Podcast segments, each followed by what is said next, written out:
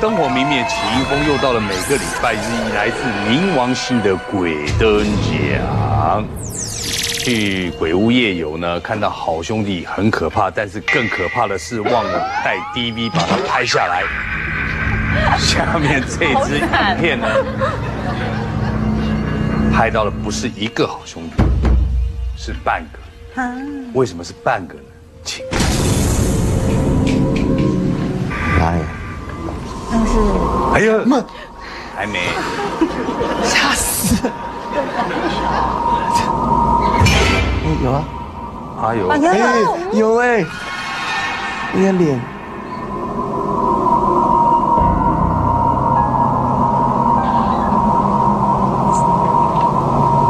第一个出现是他朋友，这个是他朋友。对，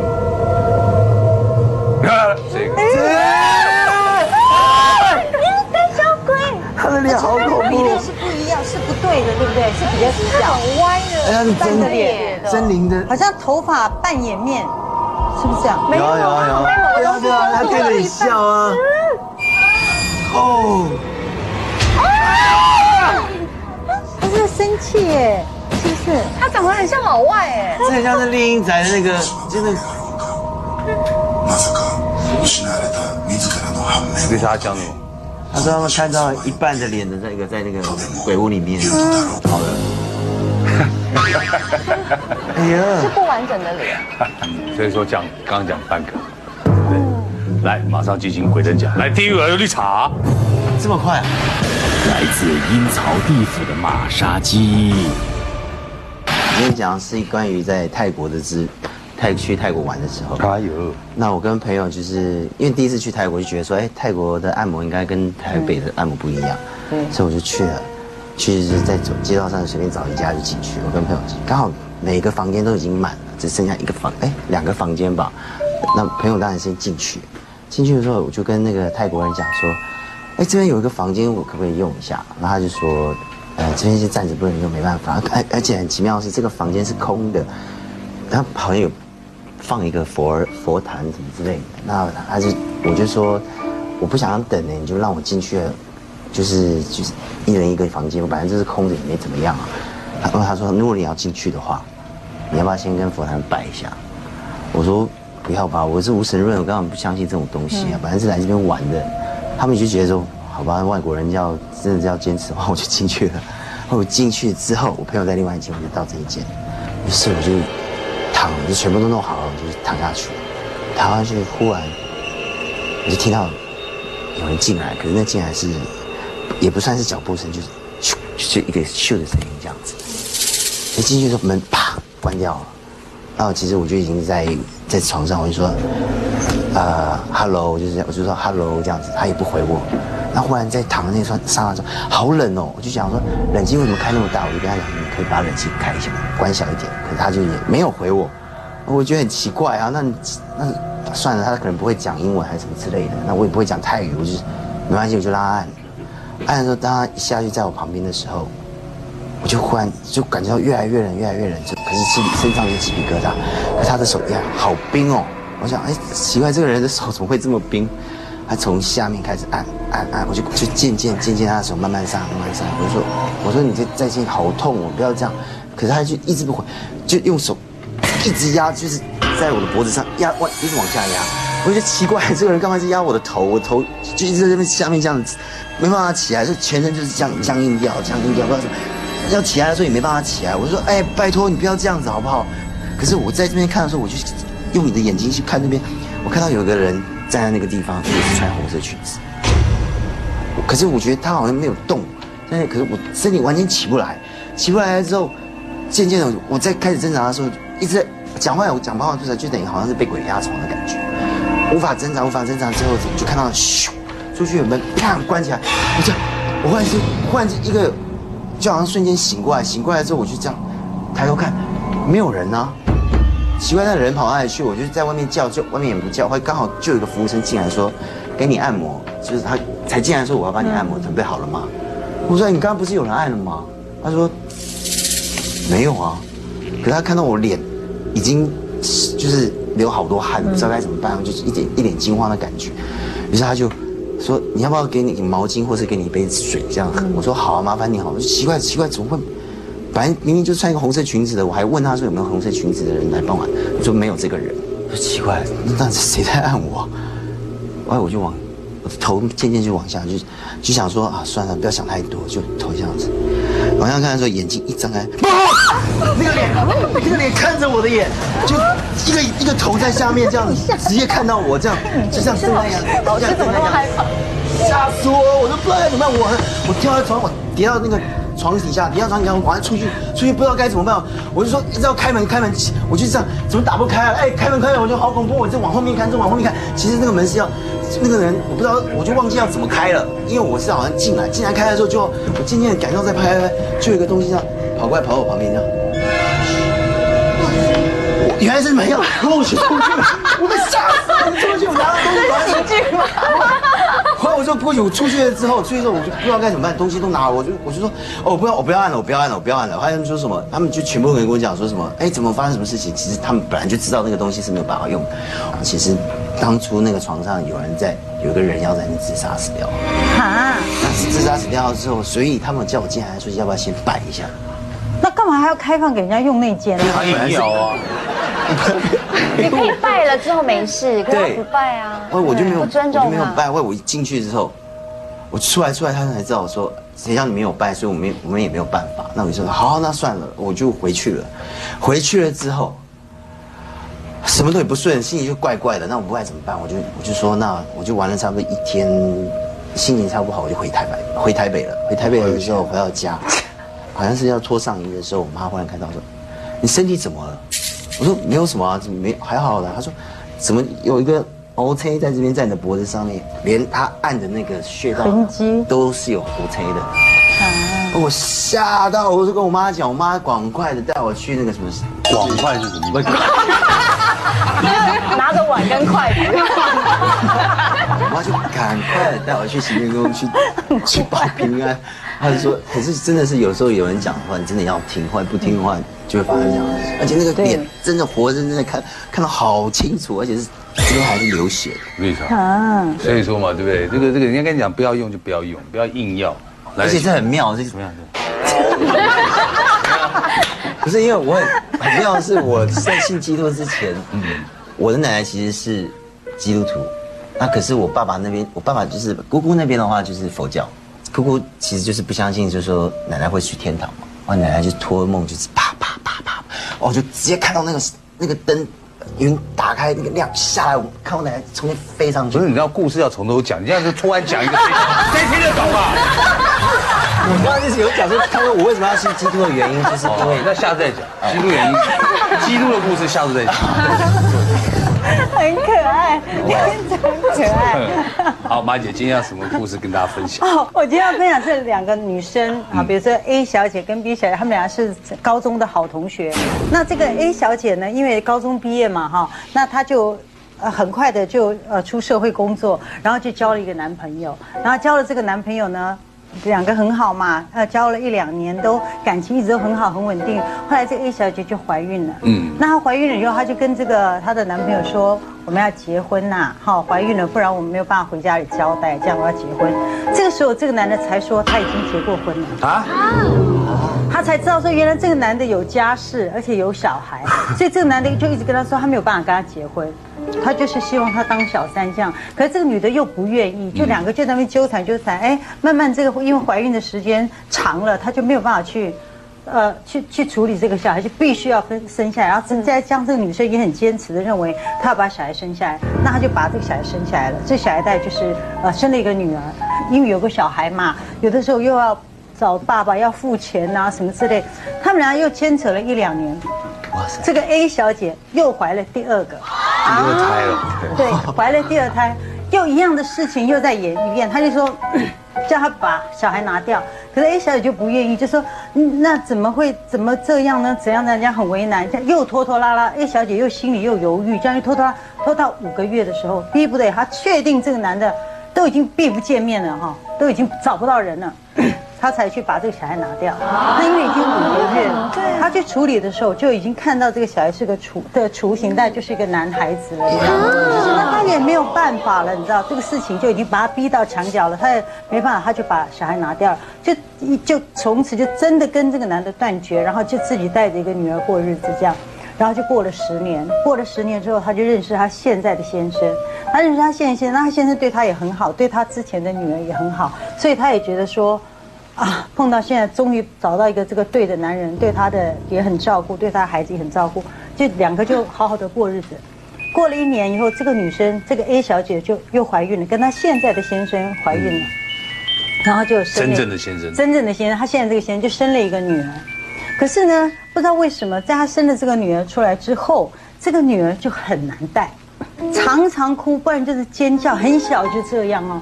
后来慢慢这个小孩长大，到一两岁会爬的时候，哦，会自己去做一些动作的时候，他就发现，哎，这个小孩怎么常常哦，在他不注意的时候，就自己爬爬爬爬到浴室里面去开水龙头哦。好，常常这样子哦。那有一天他在睡觉的时候，他就怎么听到说那个浴缸里面的那个呃水啊，好像怎么一直在满出来的感觉。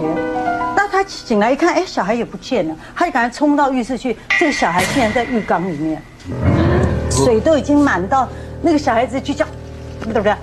他就赶快把水关掉，把小孩捞出来。后来他就发现说，常常他一不注意的时候，这个小孩就会自己爬到浴室里去开浴缸的水，然后自己爬进去。然后这个小孩呢，看到人的时候也非常不正常，比如说他抱小孩出去碰到邻居会打招呼啊，这小孩看到这邻居突然间啊啊呀，或者就这样一直这样就就发狂，你知道吗？那邻居也会觉得莫名其妙，你你突然看着我叫什么叫？你这个小孩是有神经病是不？所以他们都认为这个小孩子精神不正常，所以一直到小到四岁的时候，他们就带他去看精神科，就怎么检查也就说没有什么原因。后来在偶然一个机会，这个 B 小姐跟 A 小姐又见面了，他们两个同学又见面，他就看到说，哎呀，你的小孩怎么这样啊？哈，那要不要去借去看医生？就问他状况，他说看医生，医生也没有说什么。他说那你要不要寻求宗教的力量来帮忙一下？那他们当然是到处去问呐、其中就问到有一个地方的那个神明就跟他讲说，你们三重的房子可能有问题。那他这个 B 小姐这个同学就很热心，就去帮他查这个三重这间房子是不是有什么问题。后来就查查查，才发现说这个房子原来曾经有人在里面自杀过。哦，就比如说，就说那是凶宅，所以当初他们结婚买这个房子的时候是买的很便宜的。那买了房之后啊，原来这个房子里面有人自杀，难怪他的小孩，他就认为说他的小孩难怪每天要跑到浴缸里面去自杀。嗯，他们也不知道该怎么处理，请前面的走这样，那只好他们走了，所以他们一家人就把那个房子卖了。然后就搬出来租房子住，就搬到板桥去。他们本来住三重，就搬到板桥去。哎，搬到板桥去之后呢，孩子还是一样，但是不得了了，这个先生开始不工作，开始喝酒，开始交坏朋友，然后每天就是花天酒地这样子，然后就没有拿钱回来，他就开始呢做两份工，早上去做到几点，六点钟下班回来休息一下，再去九点再去呃 seven 做打夜工。他的日子过得真的很苦，他苦到去 Seven Eleven 打工，人家过期的东西不是就淘汰都要丢掉。要丢掉，他就拿回家吃这个，那就是他的每天吃的东西，因为他要省钱嘛，他就这样过了两年，到偶然一次机会，这个 B 小姐又去找这个 A 小姐了，他就煮稀饭给她吃，他说你这是什么稀饭啊？他说他就是拿御饭团。过期的御饭团，把煮成稀饭请他吃，他就告诉他说，他这两年都是这样过的。那这个 B 同学听了当然非常的难过，他说你怎么会把自己过得这么辛苦这样子啦哈？那时候孩子也没有改善哈，那这样不知道怎么办。后来他们也是看节目，然后就去找，在就就去打听嘛，然后就找到陈老师，他们俩就去，就问老师说。她就给老师看，她说老师我我真的不知道我该怎么办哈。那那她老公现在不负责任，又不拿钱回家，她的日子真的没有办法过，只是她觉得她有点快要撑不下去了这样。后来老师就问她说你有几个小孩啊？她说两个啊，两个女儿。他说不对，他你有三个小孩，你再想一想。他你有三个小孩，他在十多年前啊，因为不得已的状况之下哈，因为牺牲了一个小男孩。他对他越这小男孩就是跟在你身边。跟在身边的小男孩和这一连串的衰运有什么直接关联？更多惊悚故事马上回来。学校。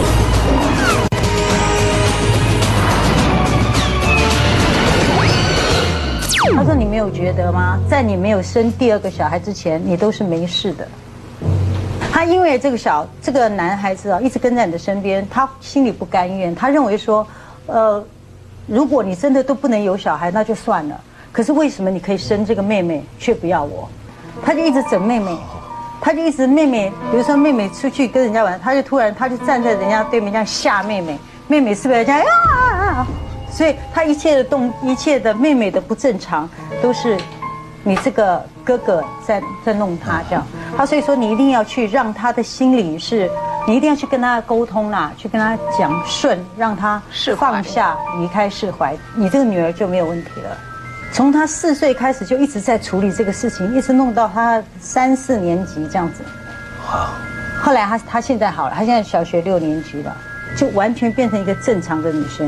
因为这个这个例子特别恐怖，是因为她已经五个月，她的基本上的一些灵灵魂已经有点成熟。成型。但是就算是很小拿掉，我觉得还是要去做一些超度的动作，是不是这样？都一定要做一些超度的动作，不要以为说她还没有成型，或者是他还小，因为有些人说他还不是人形，你就不需要处理他，其实不对的。他只要一有这个生命孕育出来的时候，你就应该要去。好好的帮他做超度的动作，不然他会有很多怨在身上。像刚马姐提的这个是，是属于吓他精神方面。我之前有处理过一个是，后来被拿掉是前面的，后来妈妈结婚之后生了两个，然后一路都没事，一直到小一之后一去上课，不知道为什么每天。走廊啊，那个课桌椅这样，走廊走一走，他就跌倒，一跌就去撞讲台那个水泥墙，嗯，然后去缝了，哎，没几天走一走跟人家玩，一撞就是撞桌角，嗯。嗯，所以其实，因为我们在处理这样的事情的时候，有发现年龄层越来越小，但是堕胎数越来越高，嗯。嗯，就是一个女生可能不止一两个，所以我其实想要呼吁大家说。嗯，如果当你在不得已的状况下，或真的没有办法，你后续处理，你应该要把它处理完善才是。不要想说，嗯，OK，我看不到，反正我现在暂时也没什么事情，那就等有事再来吧。嗯，那往往后面的怨恨跟跟埋怨就会拖很长。我们现在就是要告诉大家，这个年轻人不要不要去搞这个啊，因为这个有点危险。那如果说真的发生这个不幸的事情的话，就想办法啊，去好好妥善的解决。接下来欢迎黄总告诉我，史馆长半夜找我什么事？我这个故事啊，是我呃亲身经历，在我当兵的时候，在金门。呃，那个时候我在金门是当海龙挖兵嘛，啊，然后后来我结训以后就留下来当教官。我们有一个老士官呢，他是他是专门爆破的。然后呢，他他的名字叫人家都叫他阿土伯了。那那一次是刚好是我们有一个每一年都有一个举光周嘛，嗯，好一个礼拜哦，就是上举光课。然后那些老外刚好都全部到我们营部来，那些老外就聚在一块，就到阿土伯的房间，他们就每天打打小牌啊，混到啊下课了啊，个人回个人连上，就这样一个礼拜。那这个阿土伯呢，他自己没有赌，但是他连抽头跟插花赢了不少钱。一个礼拜结束之后，他很很爽啊，哇，好几千块，他就约了一个另外一个我们一个一个一个好像是补习官吧，两个就约到六楼街上，就去喝喝小酒啊，吃个水饺，然后很舒坦，喝了好几瓶哦，高粱。隔天是礼拜天。然后他他那个寝室旁边有一个我们一个一个算是一个采买兵的，然后就早上起床嘛，他就说哎阿土伯我们去吃饭了吃早点了，他那时候喝多了睡在那我不去啊你去吃吧。啊好，然后他说他喝多了那就他自己去吃饭，结果到了下午三四点的时候。然后他说：“哎，差不多了，该吃晚饭了。”一天都没吃饭嘛，阿土伯起床了，吃饭了，吃饭要吃晚饭了，喊不醒他。哎，奇怪，怎么会呢？就哎呦，摸摸他的身体哦，有点冰凉，我就赶快啊，就送到医院了。送到医院之后，哎，悬了，电话就打回来说阿土伯走了，喝太多了嘛，酒精中毒醒不过来，中毒死了。好了，从他死了以后那一天晚上，很悬哦。我们营区里面有很很个人养了很多狗，嗯，从那一天晚上开始，那些狗就开始吹高铃，啊呜啊呜啊呜。隔天睡我旁边那个兵呢，是当我的勤务兵啊，就帮我整理内务啊，好，然后他就说，哎，报告王教官，那个昨天晚上哦，某某某被压了。我说你在放屁，你讲什么话嘛？我说你们可能是抄的不够，啊，胡思乱想。我说明天今天开始好好多抄一点，啊，就没事了哦。接连两天三天，每天他们都来报告说有人被压。如果说只有一两个那就算了，结果对面我们那边那个寝室的兵也被压，哎那这个就事态比较严重，那我们就跟总教官报告。那总教官说，真的啊，那就叫他们派代表啊，就拿着那些呃公费。去街上买一些纸钱啊、香啊回来拜一拜、祭一祭，买一些水果。啊，好了，买回来哎就开始哎啊拜完，很悬。拜完以后那一天晚上开始，狗也不会吹高雷了。隔天那些兵也没有被压了。隔了几天嘛，那我们去找通讯室就煮宵夜啊，在那边喝喝两杯，然后聊天。那我们总教官就跑过来了。他问我们说：“那那些小鬼现在还好吗？”我说：“都 OK 了，啊，都不会没事。”然后他就说：“哎，其实啊，你们都不知道，因为从阿土伯过世以后那一天开始，他以前他的房间啊都是开了一个小灯泡睡觉。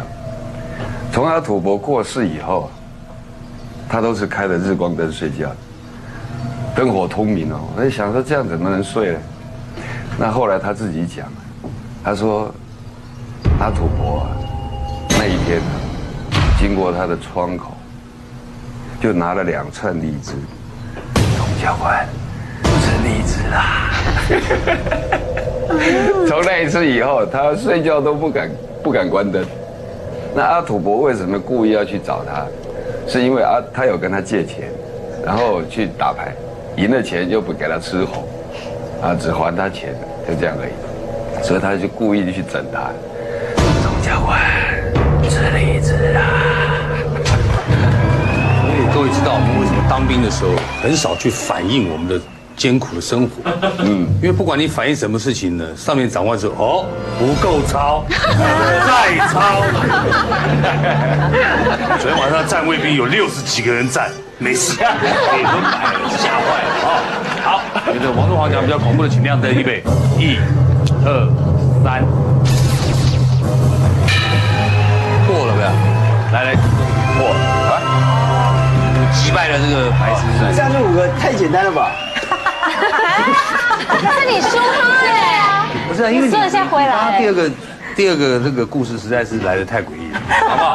好，来灵异大问号，今天有两张照片，请小亮老师看一下。第一张是同学拍了一个在上教室上课，然后外面有个怪怪的东西，是什么？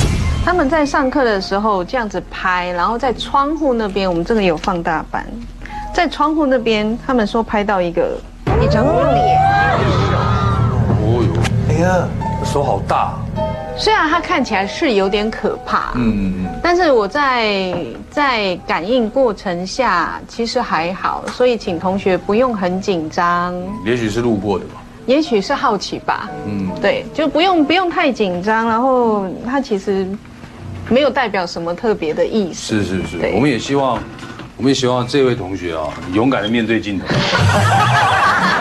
好，这是第一张，对不对？这是第一张，哎，第二张，第二张张是在那个废弃的医院拍的，啊有，有名有名，他们一样去废弃医院探险，跟节目之前一样。然后他们在拍到传闻中，在灯光后面的一个一个老人说去，只要去那个信差医院都会拍得到。都会拍到那位老先生的他。穿西装啊，在这边头在这。他其实很很明显，因为电脑荧幕这是放大的关系，电脑荧幕很明显拍到一个人，然后五官，然后浮在那个灯光的这个这个地方。对然后他们问我说，问我说需不需要去做拜拜的动作？其实我都建议，只要你特意去探险这些地方，嗯，走的时候，不管你留念或者是你带 DV 去拍，嗯，你都去庙里面，或者是你所属的信仰去走一下吧，把一些因为。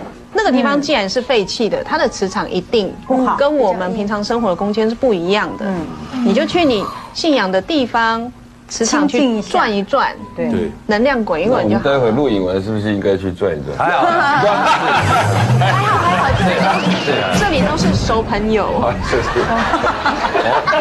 第三章比较，第三章就真的比较哦，我看拿法就不一样。你看小小娜老师的手势，你就知道这张第三章就真的比较，他是真的有。呃，据工作人员跟我说，他是一个看得到的阴阳眼的人，这是他在家里面拍的。你注意看他的手的地方，他不是这样吗？应该说他这样，可是在他手下面多了一根手指头。啊这里，真的，嗯在这里。其实没什么事情，应该是想要告诉这个女生说我存在着。啊那怎么附在他的手上？他应该是谍影，就是。我每个礼拜都要跟他见一次面。现在推动话来得及吗？对，就这女人提供的那个照片。话不能乱讲，香不能乱插。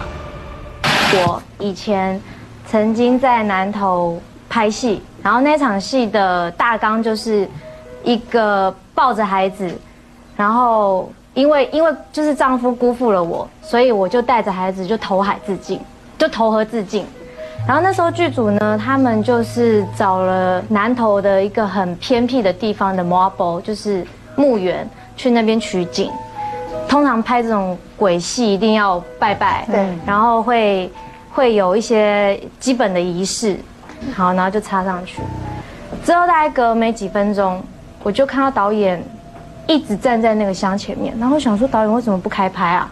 然后我就看着导演的眼光，就看到那个前面的那个烟那个香，那个香有两有两根，就是吸的吸的很快，然后有三根就是比较慢。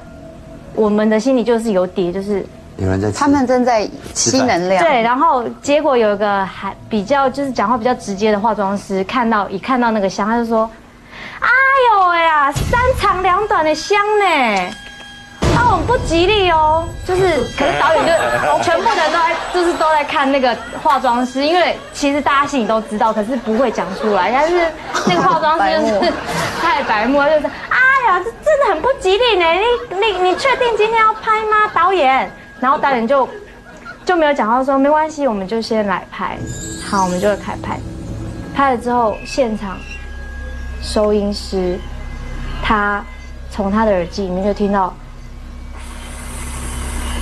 的声音，杂讯，不是杂讯，他说是很明显就是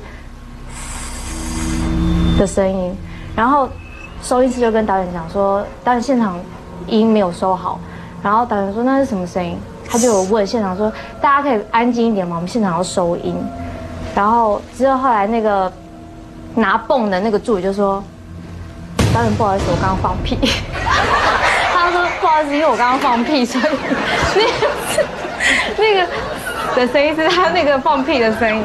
后来我们就就因为这样就稍微轻松了一点，因为就对就没有那么那个啊没有那么紧张了。对，然后之后后来又再继续拍，然后拍拍拍拍，突然收音师又听到是哇塞，这个哦，然后后来我我们现场就是收音师也跟导演讲说，又听到这样的声音，导演说。啊收梦助理，你可不可以？你是不是今天中午的伙食吃太好啦？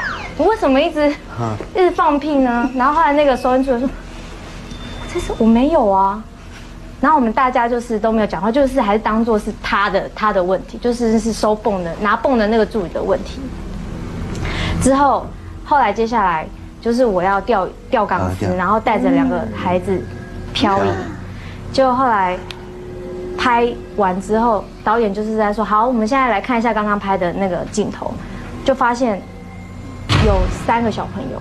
嗯，那我明明就两个小朋友，我左边带一个小朋友，右边带一个小朋友，可是又多了一个小朋友，我前面又多了一个小朋友。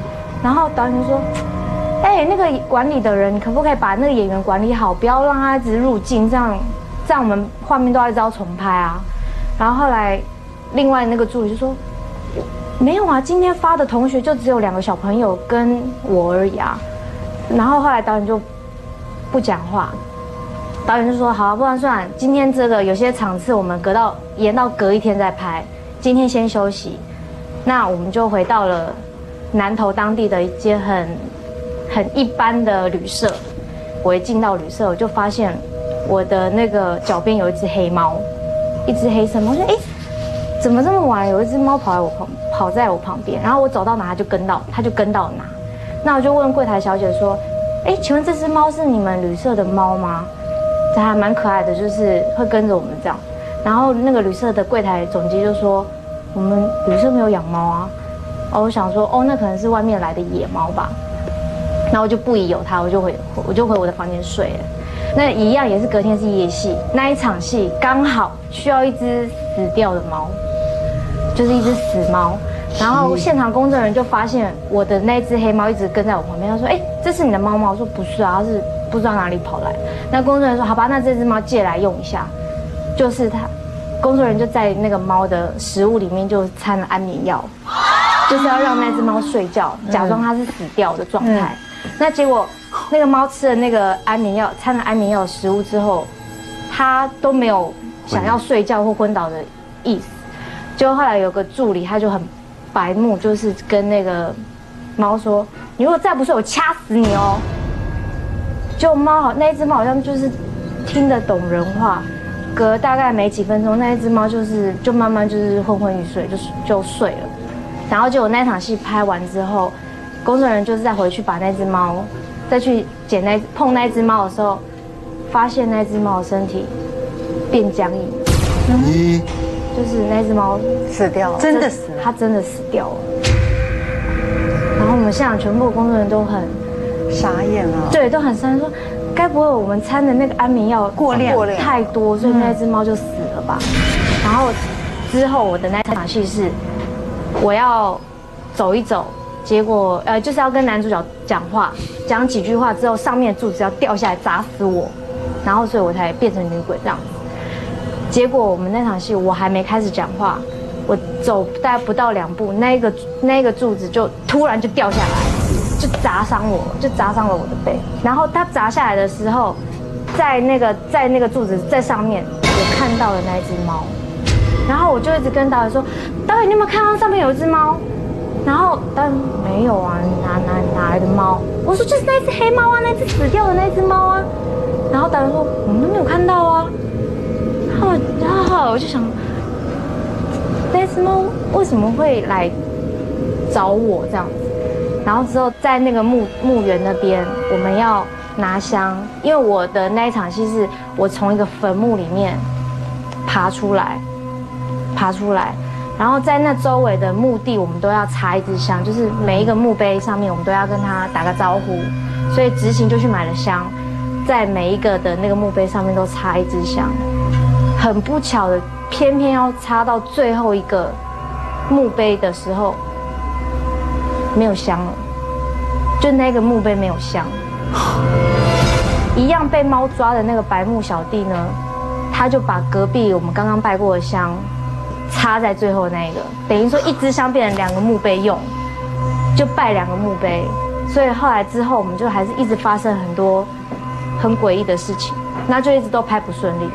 后来呢，那个导演就决定找一个师傅来，就问师傅说：“其实我们。”在开拍之前，我们有有拜过啊，然后我们有一些基本的仪式。后来那个师傅就看了一下那个最后没有没有插到香的那个杯，他看了一下那个杯，他就说：“剧组到底招惹到什么鬼，让戏拍不成，广告好？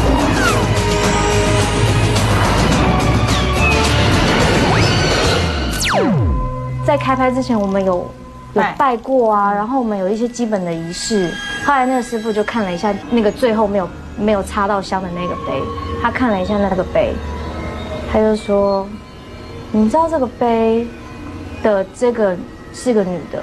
我说：“对啊，我有看到啊，那杯上面是刻着女生的名字啊。”他说：“而且这个杯上的这个女的是带着小孩偷了自己。”就是跟我们拍的那个故事是一样很雷同，对，大部分都一样。然后后来师傅就跟我们说，我觉得我劝你们，就是还是赶快离开。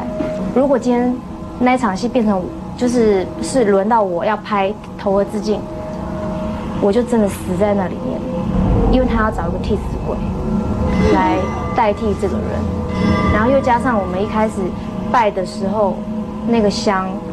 就是最后的那个杯，我们没有插在，没有跟他打招呼，所以他就是很不开心。嗯，那后来导演就说，不然我们场景干脆重新找好了，我们宁可多花一点钱，也不要让演员出事，所以就把就叫全部人剧组就是迁回台北，然后休息一个礼拜，然后这档戏全部重拍，全部重拍。我们导演是个有良心的导演，像我们小时候的时候就是非典。来，我觉得李小姐讲的比较恐怖的，请亮灯，一二三，六，来来，请换位置。好，谢谢。睡在床上的陌生人。呃我今天其实是要讲我叔叔跟我讲了一个他自己亲身经历的事情，因为我叔叔是一个非常铁齿，可是就是越铁齿人就越容易碰到这种事情。那他这一辈子没有办法忘记，就是那个在他年轻的时候发生的事情。那他是说他呃在出社会的第一份工作，他就是做保险业务，可是因为他是在南部嘛，而且在比较偏远的一个乡镇里面，他就在那个邻近的一个乡村里面就租了一个房子。然后接下来呢，我就用第一人称，就用我来代替我叔叔把这个事情讲出来。其实那天呢，因为其实我跑的就是跑业务的时候跑得很累了，因为大概呃。其实一个礼拜大概有两三天，我可能都要跑客户，大概跑到十二点多左右才回家。就回到家的时候，就衣服呢就也没脱，只是把包包丢在一边，然后眼睛呢根本就是几乎张不开的，然后就摸摸摸到我的房间里面，然后把门打开，我就躺在床上了。然后我睡觉的姿势都是大字型的，所以呢，当我一睡的时候，手放到旁边的时候，觉得哎，我好像打到一个东西，好像旁边有，就是我我的床的旁边睡了另外一个人。那我的直觉反应啊，就是妈，你来喽。因为我妈妈都会就是三不五时啊，会来这边帮我准备一些吃的啦，甚至于帮我打扫一下房间。结果呢，我妈妈竟然没有回答。我想说，哦，她今天怎么睡得这么沉啊？但是又突然有一个念头闪过去，我就想说，不对，我妈妈每次来的时候，好像都会打电话跟我讲，哎，然后我就完全的就有点开始有点紧张，然后就是竖起耳朵听，我连呼吸的声音都没听到。我想说，嗯，怎么会这样？然后我就用斜眼看一下我旁边，然后看到在枕头这边呢，有一个灰白的头发，它其实只有露出这个头的上半部的地方，然后它是用棉被整个这样把自己盖住的，然后是背对着我睡觉，然后就在我在往下看的时候，那时候我整个就惊，就是很惊讶，因为我的汗已经从上面这样整个流到下面去了，我整个背都是湿的。那个棉被绝对不是我们家的，而且那个棉被呢，它很特别的是，它是红色的底，然后呢，它是碎花的一个那个图腾，就是所谓的那种花被子。一般在我们的故乡里面啊，就是只有在往生者的时候，就是要送他入殓的时候，会裹上那个红色的花被子。然后那时候我就想说，是呀，该不会遇到那个我不相信的东西吧？我就吓到之后滚到那个床底下，然后当我滚到床底下的时候，想说要准备爬出去门口的时候啊，我就听到在我耳边就有一个很沙哑的声音，是沙哑的，而且不是人的声音。他就说：“小心脚下。然后我听到的时候，我那时候想，哎呦，不行了，不行了，然后就要用爬的，要爬出去。我又听到一个稀稀疏疏的声音，感觉他好像已经下床了，然后要从我后面要跟上来。结果呢，这时候我赶快一个箭步就往那个呃客厅的地方跑，要找那个大门口在哪里。结果一直找就找不到，为什么平常我都可以闭着眼睛从我的客厅，然后摸到我的房间，可是这时候竟然我找不到门，然后听到那个稀稀疏疏声音越来越近，越来越近，好不容易我真的已经找到大门之后呢，我开了门之后就闭着眼睛夺门而出，就一直跑，一直跑，一直跑，然后跑到我觉得应该是他也不可能比我快，因为我觉得我很高，然后又速度又比较快，我想说应该是甩掉他了吧，然后往回头一看的时候，我发现哎。怎么我后面的情情景呢？是我从来没有感觉，就是我从来没有来来过的一个地方，然后后面是黑的，结果呢左右连天空啊都没有看得到月亮，全部都是乌云，而且我没有跑很久哦，大概也才跑一两分钟而已，事实上应该还是可以看得到我家的地方。这时候我还在想说奇怪，这这里到底是是哪里的时候，我又听到那个稀稀疏疏声音又过来了。就感觉又开始靠近了，然后这时候我又开始又拔腿又跑，继续跑，一直跑，然后跑的时候发现那个稀疏声音怎么速度好像快要跟上我了，甚至于他在我耳边又开始在讲了那句话，他就说：“小心脚。”脚下到底有什么？超越恐怖尺度的惊悚结局，千万别错过。然后跑的时候，发现那个稀疏声音怎么速度好像快要跟上我了，甚至于他在我的耳边又开始在讲了那句话，他就说：“小心脚下。”当他讲这四个字的时候，其实他是在我的脸庞，而且他的那个寒气是扑到我的脸上的。结果那时候，因为我感受到那那个寒气，而且听到那四个字，我就我那时候突然觉得我的裤底就一阵的温暖。然后，可是我也不管了，我就继续的跑。结果跑了不知道多久，突然之间呢，我就踩空之后，后来我就失去了知觉。等到呢，我醒过来的时候啊，发现呢，我在一个洞里面，然后有一个人在上面一直呼喊，就是哎，笑脸呢，笑脸呢。我是被一个在晨跑的人发现的，我掉到一个那个不是洞，其实那是一口井。结果呢，晨跑的那个男生呢，他就把我就是拉上来之后，我才发现我掉下去的那口井啊，在那个井底的地方，它有一条花被子，然后花被子里面裹的是一个老人家的尸体。原来我是叠在他的尸体上面，然后这时候我就想说，我是应该要谢谢他。帮我当那个垫背，然后让我脚没有受伤，还是要真的要就是很生气，说他跑到我床上去吓我，才让我跑到这么远的地方。而且重点是，这口井距离我家有十几公里这么远，我都不知道我自己怎么会跑到这个地方。然后之后呢，我们也请了警察过来，然后就看这个老人家，就查他这个老人家他的那个身份。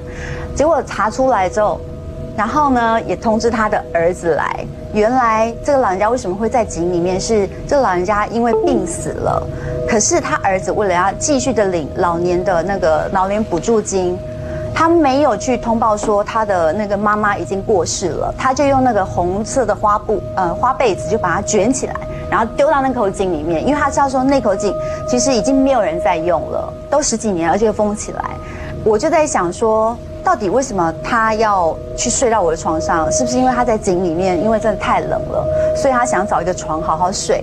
还是说他提醒我说小心脚下，是要我不要压到他吗？还是叫我不要跌到井里面？那这个问题就，我就是我叔叔，其实一直到现在，他就说他其实也不知道那个问题的答案是什么。其实应该是有缘的。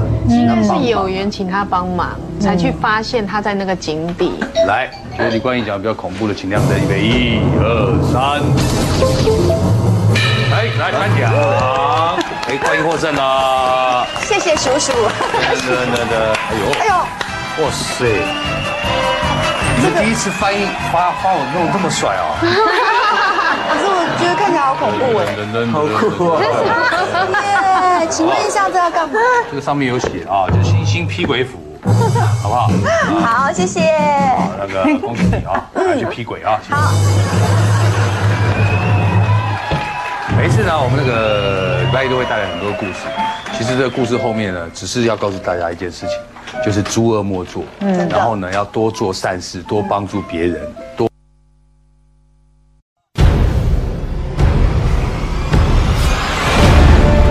是 Fireman Radio 果仁电台。